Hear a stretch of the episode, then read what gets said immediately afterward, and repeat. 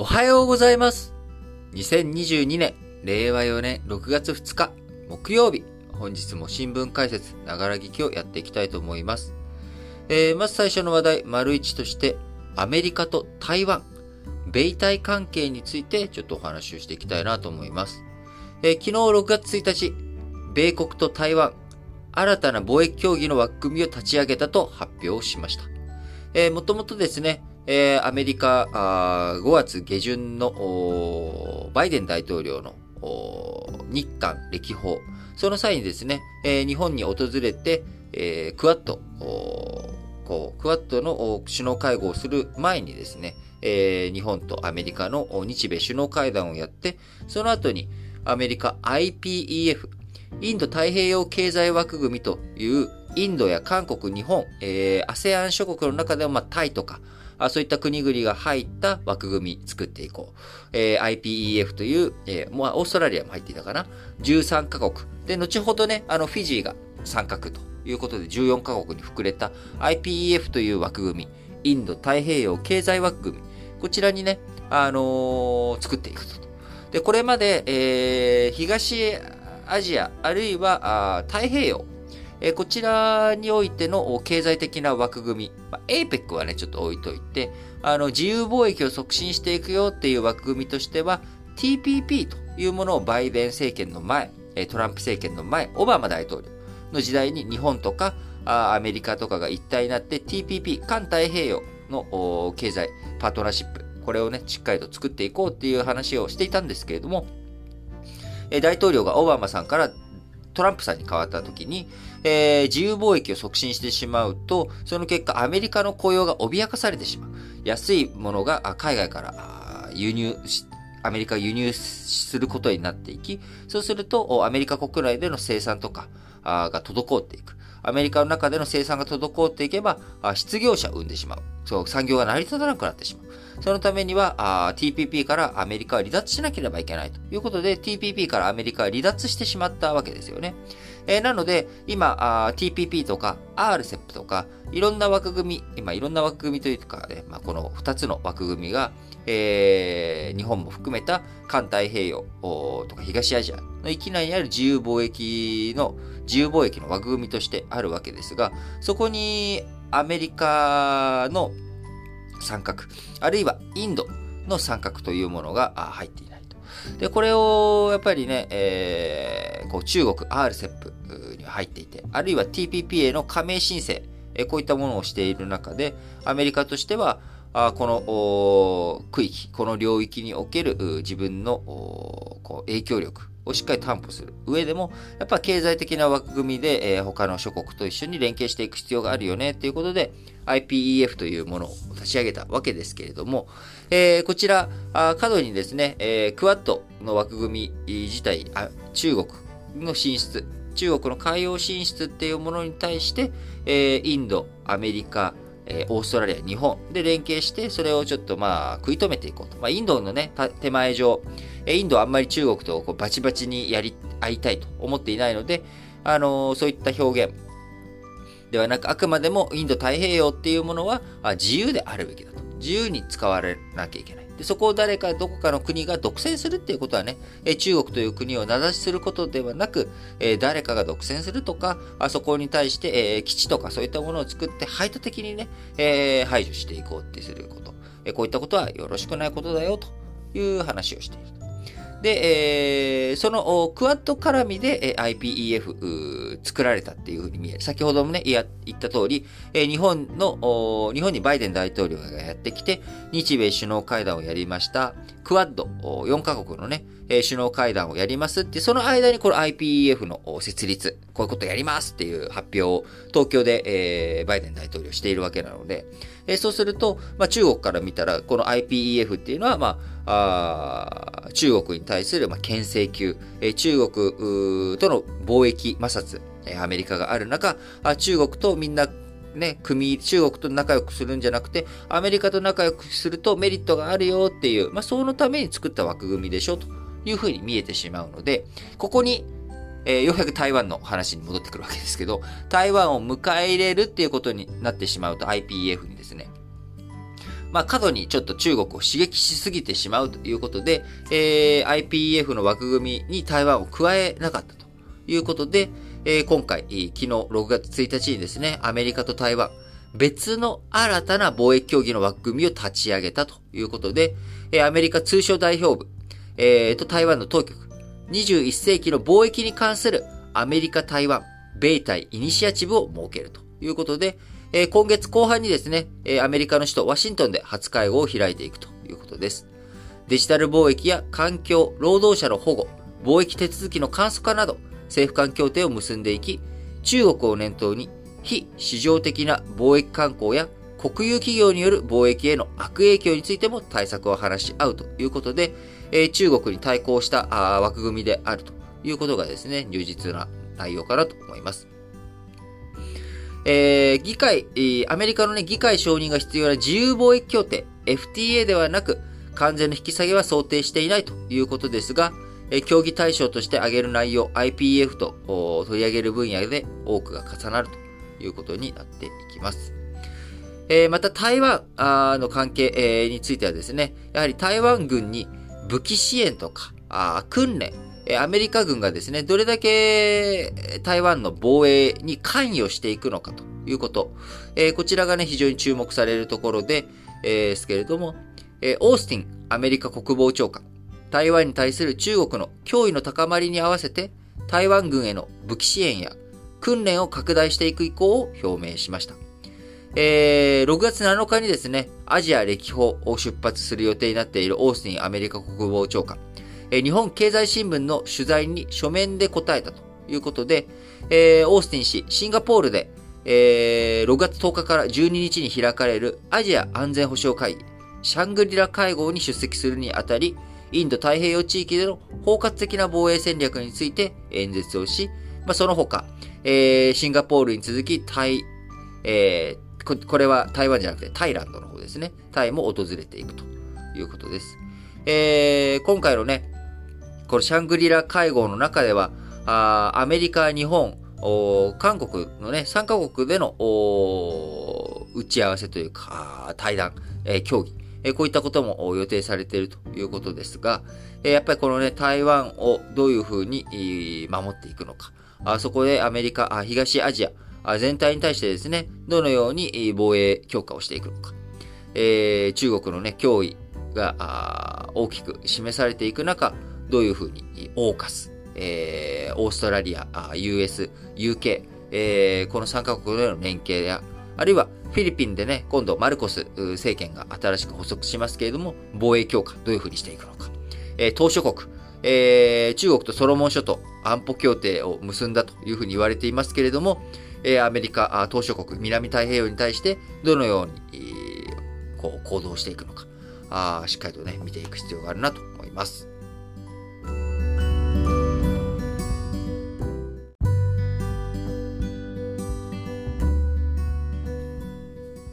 続いての話題、丸2としまして、えー、アメリカのアップル。えー、こちらがですね、えー、タブレット端末である iPad の生産を、え今、中国からベトナムに移管しようと検討しているということが、関係者への取材で分かったと日経新聞報じております。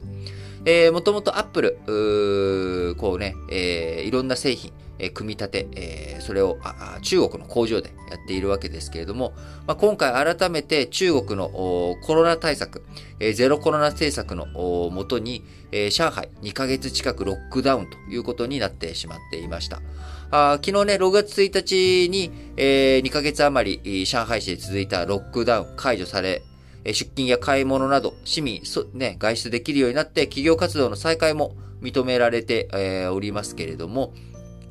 まあ、その間、3月28日に始まったロックダウン、えー、非常にね、あのー、中国経済、えー、中国の物流、サプライチェーン、いろんなところに影響を与えました。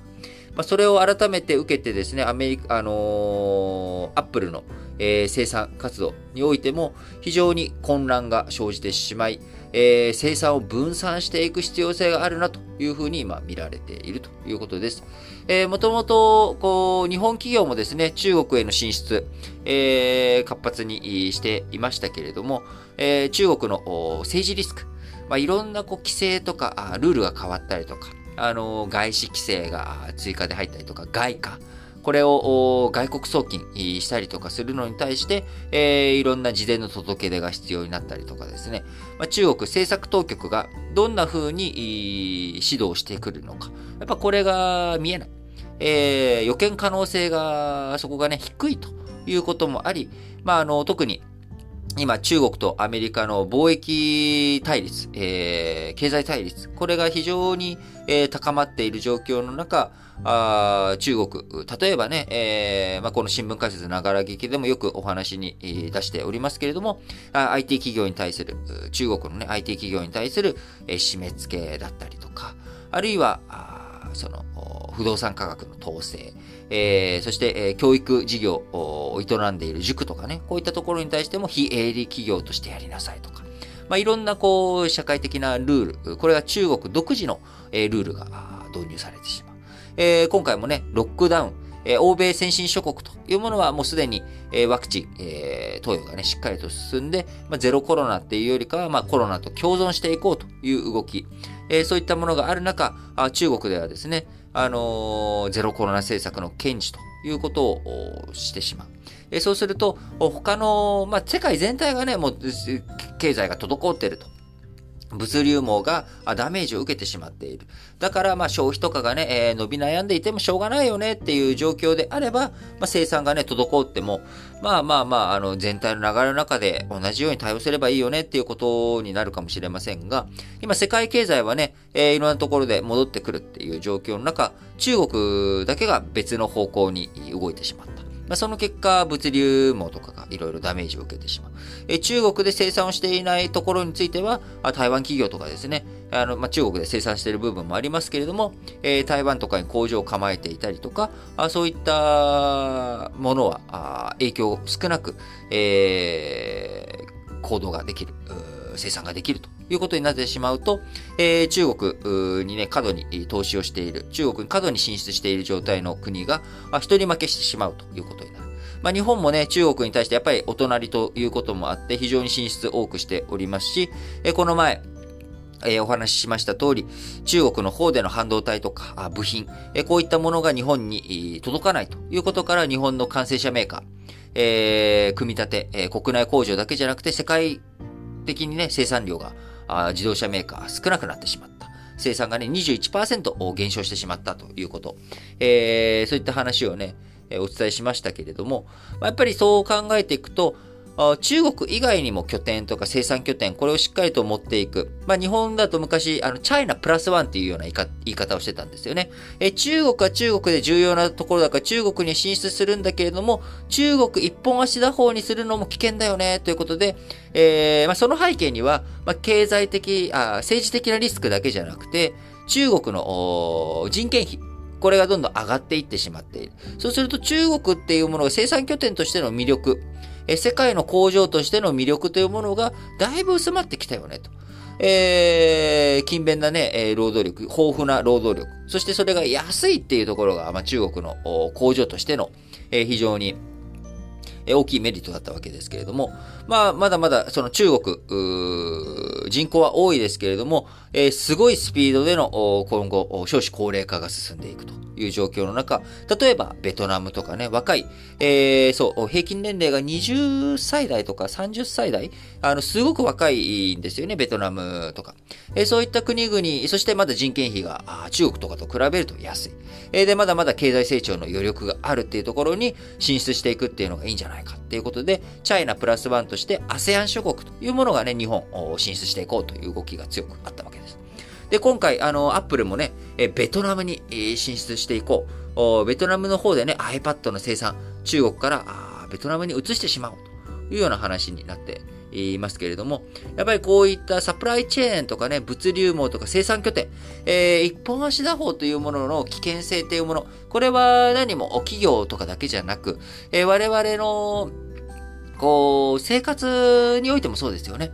あのー、なんかこれにだけ依存している。だから、ま、会社勤めしている方は、まあ、そうなっちゃってると思うんですけど、会社だけでね、一個会社あだけ人間関係とか、まあ、あのー、経済的な面はね、それは、あのー、会社勤めとか、年金とか、まあ皆さん何かしらに依存する、依拠するっていうことあると思うんですけれども、えー、そうなってくると、例えばよくあるのがね、会社勤め終わって定年で、えー、退職したら、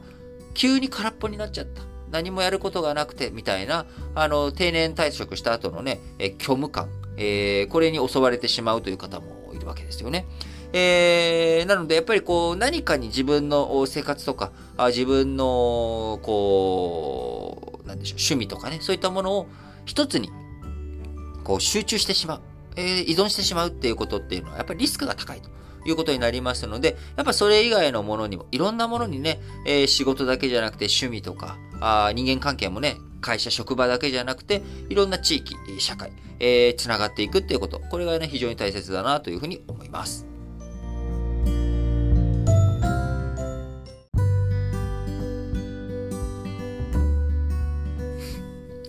はい。それでは、丸3の話題としまして、えー、オーストラリアとね、えー、インドの経済成長、こちらの数字が発表されましたので、えー、共有していきたいなと思いますけれども、まず、オーストラリアから見ていきましょうかね。オーストラリア統計局、えー、昨日1日に発表しました、1月から3月期の実質国内総生産、えー、GDP ですけれども、こちら前期比で0.8%増加したということで、新型コロナウイルス課題の規制緩和を受けて、3.6%増だった2021年10月から12月期、こちらからですね、減速ということになってしまいました。3.6%増からね、0.8%増なので、まあちょっとブレーキかかってしまった感じですよね。個人消費については堅調だったということですが、輸入の急増で、えー、小幅成長にとどまってしまったということです。GDP の約6割を占める個人消費、前期比で1.5%増となり、全体を0.8ポイント押し上げましたが、えー、アメリカ、アメリカじゃない、ごめんなさい。オーストラリア、東部での悪天候を受けて、資源輸出、こちらがね、減少してしまったことが、あ影響。で、一方、輸入、えー、乗用車や家電製品など、えー、増えて8.1%増という輸入がね、増えてしまったということから、GTB 全体押し下げ要因となり、えー、結果、GDP の成長率0.8%ということになりました。えー、オーストラリア、5月の総選挙で、えー、それまでのね、与党が敗れて、えー、労働党、新しくね、新政権、野党が、新しく政権を握ったということになりましたが、えー、この労働党新政権におけるチャーマー新財務大臣、えー、1, 1日の記者会見の中で、総選挙前の予測よりも成長率が弱いと指摘をし、3月以降もインフレが進んで金利上昇、ガソリン価格や電気料金も上がっているという状況の中、あどういうふうにね、経済を再開させていくのか、あこちら非常に新政権、オーストラリアの新政権が安定的に政権を担っていく上でもですね、経済非常に重要なポイントなのかなと思います。オーストラリアという国、あの非常にですね、こう、まあ、位置的にもともとね、えー、オーストラリア、まさに、まあ、あの、よく、まあ、アメリカのことをね、新大陸、新大陸って、まあ、言いますけれども、コロンブスがね、1492年に新大陸発見みたいな。ことを言ったりとかするんですけれども、まあなんか、その、僕的にはオーストラリアの方がなんか新天地というかですね、未開の地みたいな感じの感覚があるんですけど、皆さんどうですかね？なんかね、あの、オーストラリア、アメリカはもうその時にインカ帝国とかね、アステカ帝国とかがあったわけですけれども、まああの、オーストラリアっていうのは、そこに強大な、なんか、あの、まあ人間、人はね、住んでいたわけですけれども、まあ強大な政権とか国家とかそういったものがあったわけではなくて、まさに、えー、こう、なんか、オージービーフの世界というか、なんかオーストラリアっていうところを、まあ、発見したという場所なんですけれども、まあ、あの、長らく、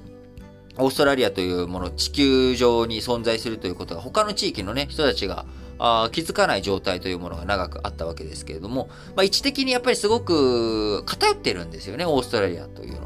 なので、なかなかその、工場を作ったりとか、あそして人口規模もですね、オーストラリア、まあ、移民で、えー、作られているわけですけれども、国土の面積に対して人口もあまり多くないということ。えー、そういったこともあって、なかなかそこに工場を作るメリットとかね、そういったものがなく、えー、輸入にいろんなものを頼っているというところがあります。えー、その一方で、えー、オーストラリア自体はですね、資源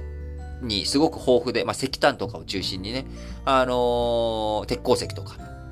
すごく資源に恵まれており、また土地が広いということもあって農業とかね、えー、牧畜、えー、関係、えー、畜業、畜産業とかがすごく強い、えー、土地、お土地柄になっているわけですけれども、また観光ですよね。えー、ですけれども、まあ、観光がやっぱちょっと苦しいと。いうところも今まだあり、えー、そして国内での個人消費というのは旺盛なんだけれども、それを支えるための輸出、これがね、えー、天候不順とか、あこういったことを受けて資源の輸出が低下してしまった。えー、で、輸入が増えた。ということで、まあ、GDP がちょっとね、えー、ブレーキがかかってしまっているというのが、あ今あ、オーストラリア経済ということです。えー、そしてもう一つ、インドの方ですけれども、え、インドの方もですね、え、経済回復、経済のね、成長軌道に対して、ちょっと黄色信号的なものが灯っているというお話ですが、え、インド政府、おととい5月31日に、1月から3月期の実質成長率発表しました。え、1月から3月期の実質成長率4.1%と、6四半期連続のプラス成長ということになりましたが、えー、その前のですね、2021年10月から12月期の成長率が5.4%だったので、4.1%、えー、成長はしているんですけれども、ブレーキがかかってきてしまっているということになりました。えー、ロシアのウクライナ侵攻に伴う約8年ぶりの物価高を背景に、個人消費、えー、弱含みで推移する中、どういうふうに物価高を抑えていくのか、えー、物価高をね、抑えるために利上げというふうにしてしまうと、さらにさ今経済、えー、ブレーキがかかってきているところに景気をさらに冷やすというような懸念もあるという状況です。えー、金利を上げるとですね、まあ皆さん、まあこれは想像しやすいと思うんですけれども、えー、お金をね、あのー、あ、何か欲しいな、えー、例えばね、車買ったら、えー、いろいろと楽になるから、あ先にね、お金借金してでも、車買っちゃえと。いうふうに思ったときに、えー、そこの金利が、まあ、0%だったと。もう仮にね、めんどくさい0%だったとすると、まあ、あ簡単に、えー、お金借りれるわけですよね。えー、支払いが分割になる。今すぐ払わなくてもいいわけだから、わーいって、でも、支払い層が変わらないから、車買っちゃえっていうふうに、金利が高くなってなければ買っちゃうわけです。ところが、金利を10%取りますっていうふうになると、えー、金利10%も取られちゃうの？じゃあ今あ買うんじゃなくて、貯めてからあ買った方がいいやとかね。えー、なかなかその10%とか金利が上がっていくっていう風になると、金利があるなしでやっぱ行動、消費行動っていうのは変わっていってしまう。で、GDP っていうものは、あやっぱ生産だけじゃなくて、それ以上にやはり消費、どれだけみんながお金を使ってくれたかっていうことがね、非常に大切なものになっていきますんで、えー、金利を上げてしまうと、確かにインフレ対策という意味では、あインフレを食い止めるということになるかもしれないけど、それと同時に、ちょっとじゃあ買うのやめようかしらっていう買い控え、こちらにもつながっていってしまうということで、えー、非常にね、インド経済も今、あ舵取りどういうふうにしていくのかというところが、あ重要視されていくというところになっております。えー、今、前年同月比で見たインドの消費者物価上昇率、1月以降に6%を突破。2月下旬のウクライナ侵攻を受けて、4月は7.79%と約8年ぶりの高水準に跳ね上がり、そのうち石油製品など燃料価格は10.8%上昇と。えー、野菜価格もですね、前年同月から15.4%上昇ということで、えー、非常にですね、あのー、こう、インフレ、えー大きくなってしまって、これをインフレがね、えー、消費に、えー、与える影響、ちょっと買い控えしようかしらというマインドを醸成してしまっていると。じゃあ、インフレを退治しようということで、え、消費者物価、あこれをね、どういうにか防いでいくということから、インドの中央銀行であるインド中央銀行、え、金融政策の目標の上限とする6%を4ヶ月連続で上回って、えー、金利をね、なんとか上げて、えー、インフレ退治しようとするんだけれども、え、先ほど申し上げた通り、インフレを退治するために金利を上げていくということになると、えー、それでもね、それでまた景気を冷やすということになってしまうので、あの、なかなか難しいなという状況ですね。えー、インドとオーストラリア、あこう、日本とアメリカと4カ国でね、クワッドという枠組みを設けて、えー、一生懸命一緒にね、インド太平洋地域における安定、これを築いていこうというふうに話をしておりますけれども、えー、そのためにやっぱり経済というものがね、しっかりと安定していかなければいけない。えー、なぜなら、インド経済、えー、このまんま、例えば苦しい、厳しいっていう状況になってた時に、えー、中国とかロシアからね、安価なものを輸入したりとか、あそことのね、貿易関係とかを強めていこうというような動きになっていきかねない、えー、わけですから、そういったことを防ぐためにも、えー、日本、この前、えー、岸田文雄首相がインドに行った時にね、5兆円でしたっけ？あの、金額規模忘れちゃいましたけれども、インドとの経済協力とかね、経済連携にお金使っていこうというようなメッセージを出している背景には、やはり世界全体で見た時に、えー、日本にとってインドというもの、これをね、引き止めていく。えー、それが非常に大切、重要だという現れでもあるので、えー、アメリカの IPEF とか、あも含めて日本、アメリカ、連携してね、インドとかオーストラリアとしっかりと協力関係作っていくっていうのが大切だと思います。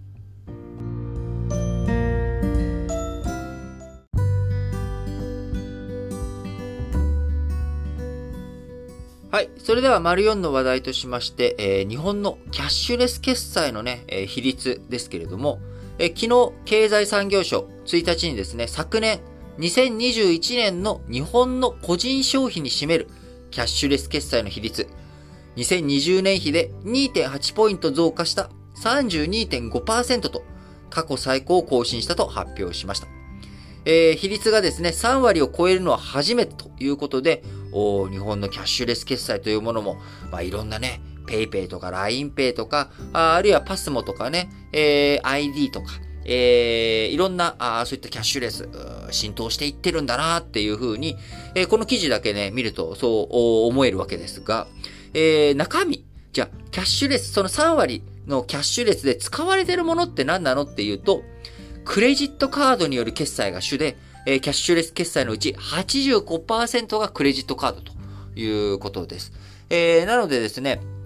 まあその、いろんな、もちろんクレジットカードでも全然いいわけですけれども、あのー、まだまだ、こう、広がっていく余地というか、えキャッシュレス決済というものが、あひえー、QR 決済とかね、えー、クレジットカード以外のところがまだ15%、3割の15%ですから、0.3×0.15 でしょ？なので、えー、0.45とかそれぐらいってことでしょ？えー、そうだよね。えー、22.4%、85、2.4%、80。だから、あのー、非常にちっちゃいわけですよ。えー、全体の決済の中で。そんなにみんな現金で決済しているのっていう感覚があるんですけど、皆さんはどうですか？僕は、今、現金で決済しているのは、あのー、カードとかが使えない医療機関。昨日ね、歯医者行くって話したじゃないですか。まあ、昨日歯医者行って、歯医者の支払いは現金だったんで、あの、高額になったらね、あの、カード使えるんですけれども、えー、そうじゃない、普通の保険のやつとか、あ保険適用の診療とか、そういったものは現金じゃなきゃダメっていうので、まあ、現金で決済してるんですよね。で、その、現金、現金ですよと。えー、あとは僕は、あのあれですね、あのガソリン。えー、ガソリンスタンドも、あのー、前はね、レギュラー満タン、現金でって言ってたんですけれども、あの、満タンがね、あの、1000円で満タンにならないっていうのもあって、小銭生まれてしまって、その、どうしても病院とか歯医者とか、あそういったところに行って、えー、小銭が出ちゃった。その小銭、1000円プラス小銭、えー、例えばね、それでお釣りで220円とかもらってたら、ちょっと細かくて恐縮なんですけど、1220円で、えー、満タンにしてもらえますって。1220円分入れてもらっていいですかっていうふうにして、えー、小銭を全部処理するっていうようなね。あの、こういったところでしかやらないんですよね。で、スーパーは、あーカード、クレジットカードで決済。で、えっと、QR コードが使えるところ、PayPay が使えるところだったら僕は基本 PayPay で、えー、支払いをしていますね。で、公共交通機関は PASMO でしょで、なので、ほとんど現金はその、使わないんですよね。飲食店とかでも大体その PayPay とかに対応できているので、だし、カードだし、うん。だから、なんか、あそう、まあ、まだだから3割なので、7割が現金。7割現金かという、これ、だちょっとね、あの、経済産業省の僕元ネタを見ていないのであれなんですけど、あの、都市とか地方とかでもね、多分差があるんじゃないのかなとも思うわけです。えー、で、あのー、ペイペイとかね、あのー、なんでしょう、えー、銀行口座から PayPay の方に移したりとかもできるわけですけれども、あのー、パスモとかはクレジットカード決済とかなのかな？だからそもそも、えー、ネット決済とかをする上ではあ、クレジットカードを持っているっていうことがね、前提にある意味になっていると。えそうすると、クレジットカードを持っていることが前提であれば、えー、クレジットカードを持っているので、まあ、外での現金決済じゃなくて、非、えー、キャッシュレス決済とかでクレジットカードを使うと。いうことは、まあまあ、多いのかなと思うんですけれども、えー、もっともっとですね、えー、キャッシュレス進んでいけば、あのー、まあ、経済規模とか、大きくなっていく、余力と、余力がある話だと思いますので、まだね、えー、使ったことは、なんとなくなんかね、そういうの怖いわっていう方、まあ、一回使ってみると、あのー、むしろ、いちいち ATM でお金を下ろすとかね、えー、そういったこと考えたら、えー、そっちの、こっちの方が全然安全だと僕は思うので、もし使ったことない方とかね、いたら、まあ僕は PayPay が使いやすい意味で PayPay 使ってますけども、まあ LINEPay でも MailPay でもまあ何でもいいので、よく使う、えー、サービスとかがあれば、それに付随した、えー、Pay を使ってみたらいいんじゃないかなというふうに思います。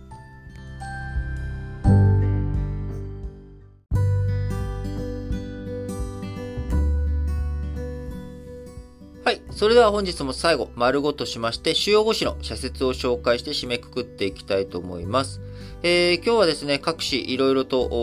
同じ話題を取り上げているところも多いので、えー、その話題ごとに取り扱っていきたいなと思いますが、まずは1本ずつ、ね、取り上げられているものから話をしていきたいと思いますが、毎日新聞、マイナンバー保険証の迷走、国民の視点を書いている。政府は所得や健康などの情報をマイナンバーやカードと連携させ、セーフティーネットを強化する議論を進めている。ただ、制度の意義やプライバシー保護に関する理解が深まることが前提だ。そうですね。えー、そして、えー、サル痘と肝炎、読売新聞。サル痘と肝炎、情報収集と水際対策を怠るなということでね、今、あの、欧米なんかでね、サル痘が非常に、こう、広がっているということで、え人から人には感染者の体液に触れることで広がることもあるということですが、え今回の感染拡大、理由はっきりしていないということで、え日本国内では今、現時点で確認されていませんが、え6月1日からね、外あのー、入国者の上限も増やしましたし、え今後外国人観光客、え入国の再開を控えていて、感染者が多い国から入国する人への検疫など、水際対策徹底することが重要となっているのかなと思います。また、子供の急性肝炎も多発していて、イギリスで発表され、世界保健機関が報告を呼びかけたところ、え、日本を含む多くの国で疑い例が確認されたということで、肝炎の人によく見られるウイルスが検出されず原因が分かっていないということで、横断や下痢、嘔吐などの症状があり、えー、日本以外の他国ではですね、死亡や肝移植、肝臓の移植に至った患者もいるということで、えー、風邪や胃腸炎の原因として知られるアデノウイルスとの関連が有力されているほか、え新型コロナの後遺症なんじゃないかという説もあり、決め手がないという状況なので、えー、サル痘も肝炎もグループでの飲食などコロナのようにね、急速に拡大するということは考えにくいとされていますが、えー、手洗いなどウイルス対策を励行して気になる症状があれば、すぐ、きえー、の医療機関にね、受診するということを心がけたいと思いますということです。はい。えー、読売新聞、もう一本、連合決起集会、連合の決起集会、働く人の生活改善が基本だ。コロナ禍が続く中、働く人の待遇改善を図る労働組合の役割は大きい。中央組織である連合は、雇用と生活の安定に地道に取り組むべきだということですね。えー、日経新聞、成長と安定を将来世代へ着実に届けようということで、えー、今回ですね、岸田文雄首相が看板としている新しい資本主義、こちらの実行計画についてまとめた内容、えー、そちらについてはね、もうすでに、えー、他の社説で紹介、過去、えー、昨日、おとといだったかなあ、紹介をしておりますけれども、えー、日経新聞、えー、経済財政運営と改革の基本方針、骨太の方針がまとまったことに対して、えー、骨太の方針案は、中国やロシアなど強権国家の脅威に対応する防衛力強化に触れるなど、厳しい国際情勢を移した。気がかりなのは財政健全からの意識の低下だということでね、プライマリーバランスの黒字化。あこちらをね、えー、2025年度に達成する目標を掲げていますが、今回の方針案では、2025年度を明記せず、目標年度が政策の選択肢を歪めてはならないと言及し、えー、そこのね、あの、黒字化目標とか、財政再建、えー、財政のね、健全化、こちらについて後回しでいいんだというような、あいうふうに捉えられる文言が並んだということから、それでいいのだろうかと。えー、将来世代に対してね、えー、それがあ本当に正しいことなのか、えー、日経新聞疑問符を出しているということです。えー、次にですね、えー、3市がが取り上げている、えー、北電、えーと、泊原発の話ですね。えー、北海道電力の泊原子力発電所。こちらの話について取り上げていきたいと思いますが、えー、朝日新聞、北電と、えー、泊原発、自ら招いた差し止め。訴訟が提起されたのは2011年だ。北電側の立証がいつ終わるとも見通せん中、永遠と裁判を続けるわけにはいかないとして、これまでに出された証拠で、地裁が判決に踏み切ったのは、あ妥当と言うべきだろう。毎日新聞、泊まり原発の運転差し止め、安全軽視を求断した判決。脱炭素化や世界的なエネルギー不安を受け、政府与党内では原子力発電所回帰を探る動きがある。だが、電力の安定的な供給源として位置づけることは現実的ではない。原発に依存しないエネルギー政策こそが求められている。産経新聞、泊原発の差し止め、科学的論理書いた判決だ。4年前の9月には、震度7の地震が北海道全域で停電をにつながったブラックアウトが起きた。泊原発が動いていれば避けられたことを忘れてはなるまいということで、えー、毎日朝日はですね、えー、泊原発、今回の地裁の判決その通りだと。で、むしろ、おこう原子力発電所じゃなくて、えー、他のエネルギーにしていくべきだ。朝日新聞なんかはね、あのー、北海道広いんだからと。えー、このね、えー、太陽光とか、あ風力とか、再生エネルギー発電の適地、これ、適、にね、適した土地が多い北海道で、えー、原子力発電所じゃなくて、他のものに経営資源を投じるってことを考えていくべきなんじゃないのというようなことを取り上げており、毎日朝日はですね、泊原発の、これはもうしょうがないと、えー、他の道行こうよと。いう話になっており、えその一方で、え産経新聞はですね、いや、現実を見ろと。ブラックアウト起きちゃったじゃないかと。えー、泊原発の3基の総出力207万キロワットだぞと。この207万キロワットをしっかりと使わないといけないんじゃないかと。現在、ロシアのウクライナ侵攻でエネルギー安全保障が重要視されているさなか、原発の、えー、存在感、増している時勢の中において、えー、このね、時勢に背を向けた判決に開いた口が塞がらないと。産経新聞は述べているということですね。真っ向からね、主張対立しておりますけれども、えー、僕らはど、僕はどちらかというとね、やっぱり原子力発電所再稼働してほしいと思っている人間ではありますが、えー、まあ、とはいえね、この2011年からずっと、えー、いろいろとやり取りをしていく中で、えー、北海道電力側の対応については、まあ、問題もあったんじゃないのかなというふうに思っています。はい。えー、それでは最後、読売新聞以外の4紙が取り上げている中国と南太平洋、こちらの関係性についての話ですね。中国と南太平洋、覇権争いの圧力控えよ、朝日新聞。各国の外交構成で、島諸国への関心が高まり、地元の人々の暮らしに役立つなら結構だ。ただし、競争が講じて、米国か、中国かの踏み絵を迫るような圧力にしてはなるまい。えー、毎日新聞。えー、あ、ごめんなさい。毎日新聞も取り上げてなかった。失礼。えーと、なので、あ毎日と、えー、読売新聞以外の3紙ですね、取り上げていて、えー、産経新聞、太平洋島諸国、中国の軍事拠点化を阻め。中国は南シナ海にいくつもの人工島を造成し、滑走路などの軍事施設を作った。南太平洋で拠点を構築すれば、台湾有事を含め安全保障環境に大きく影響する。えー、最後日経新聞。危うい中国の南太平洋進出。南太平洋の島諸国をめぐり、米国やオーストラリアと中国の綱引きが激しくなってきた。地政学的に重要なこの地域への中国の軍事進出を食い止めるため、日本もアメリカ、オーストラリアと連携を強める必要があるということで、えー、中国のね、えー、1E 王毅外相、南太平洋にね、歴訪して、えー、おりますけれども、えー、ブリンケン国務長官もね、37年ぶりですか？えー、フィジーに、アメリカの国務長官としては37年ぶりにフィジーに訪問し、えー、そしてね、フィジーが IPEF、えー、インド太平洋のね、貿易協定、経済協定の中、枠組み、えー、こちらにね、入っていくぜっていう表明もあったりと。いうことで、南太平洋の陣取り合戦みたいな、あ要素、アメリカと中国の陣取り合戦みたいになっておりますけれども、えー、日本としてはですね、やっぱまあ、どうしてもアメリカ側に立たざるを得ない、えー、そういった安全保障環境の状況を考えれば、えー、しっかりと日本も、南太平洋諸国、昔はね、え、南洋町というものがあって、パラオに